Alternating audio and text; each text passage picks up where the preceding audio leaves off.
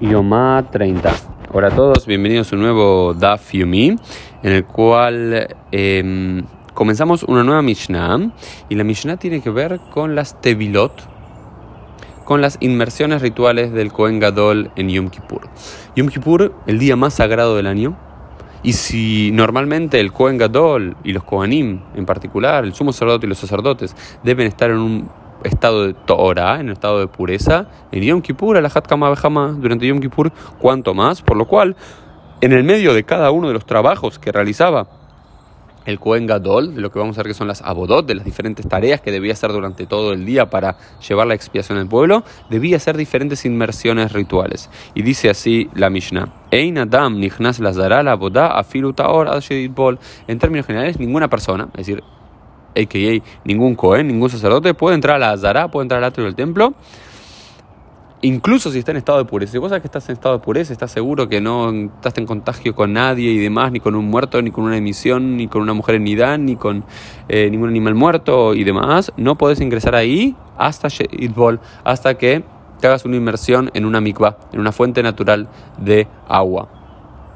En términos generales, nadie puede entrar a la Zara, a menos si bien sabían que estaban en estado de pureza, debían hacer una inmersión justo antes de ingresar. Y ahora en particular se nos dice sobre Yom Kippur, Hamesh Tevilot Dushin Tobel Kohen Gadol Mekadesh Boba Yom. Dice que en total hace cinco abluciones, cinco inmersiones completas de todo su cuerpo el Kohen Gadol durante Yom Kippur y 10 Kidushin. 10 Kidushin son no 10 santificaciones, sino 10 lavados de manos y de pies durante Yom Kippur. Entonces, en total, hace cinco inmersiones completas en diferentes momentos del día, ahora vamos a ver, y 10 em, y 10 eh, lavados de manos y de pies, que es como un grado inferior de eh, purificación, pero también muy importante entre trabajo y trabajo. Dice, Behulam Kodesh al Beit Aparva dice, y todos ellos, excepto el primero, excepto el primero, tienen que ser dentro del templo de Jerusalén, no puede ser afuera. Si dentro del lugar Kodesh del templo de Jerusalén, dentro del lugar sagrado, no puede ser afuera. ¿Y cómo se hace eso?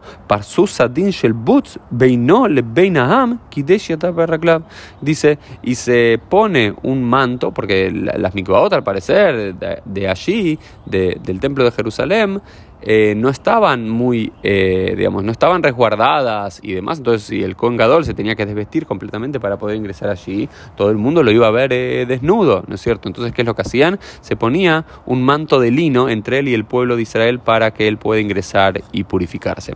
Al parecer, y yo descarto de aquí, o por lo menos aprendo de aquí, o trato de, entender la lógica, no solamente el Cohen Gadol tenía que estar seguro que estaba él en estado de pureza, y, eh, hacerse la inmersión. Y por eso dice al principio que ninguno puede entrar al templo de Jerusalén aunque sepa que está puro si no hace la tvila antes. ¿Por qué? Porque ¿qué van a decir del pueblo?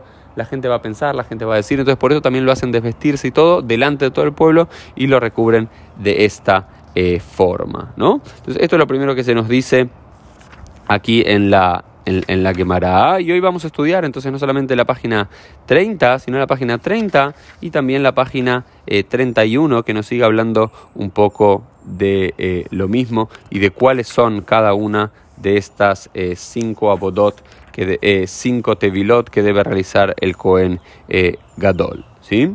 Em, denme un segundo, así continuamos. Vamos a unos detalles más aquí. Dice. Berrajatz Besar Bamaim, ¿no? Traen un versículo bíblico de Levítico 15, 13, que dice que el Cohen Gadol tiene que, que tiene que lavar su cuerpo en agua. Y uno podría haber pensado su cuerpo en agua, no es todo su cuerpo, no tiene que ser una inmersión completa como si fuese una piscina o cuando uno se tira al mar o una migbe, sino podría haber sido una pequeña ablución, un poquito de agua en las manos, en los pies, si es suficiente. Y dice, Bemaim, Bemei migbe, en aguas, en, en, aguas unidas, en aguas de migbe, en aguas naturales, o sea, eh, una mikve por agua de lluvia o por algún río y un afluente. Bejol besaró, maim shekol gufo oleva en.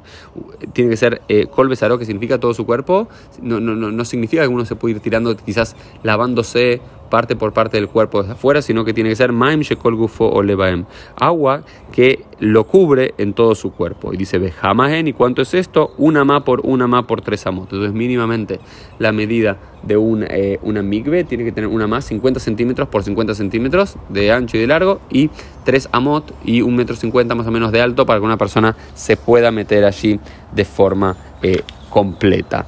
Bien.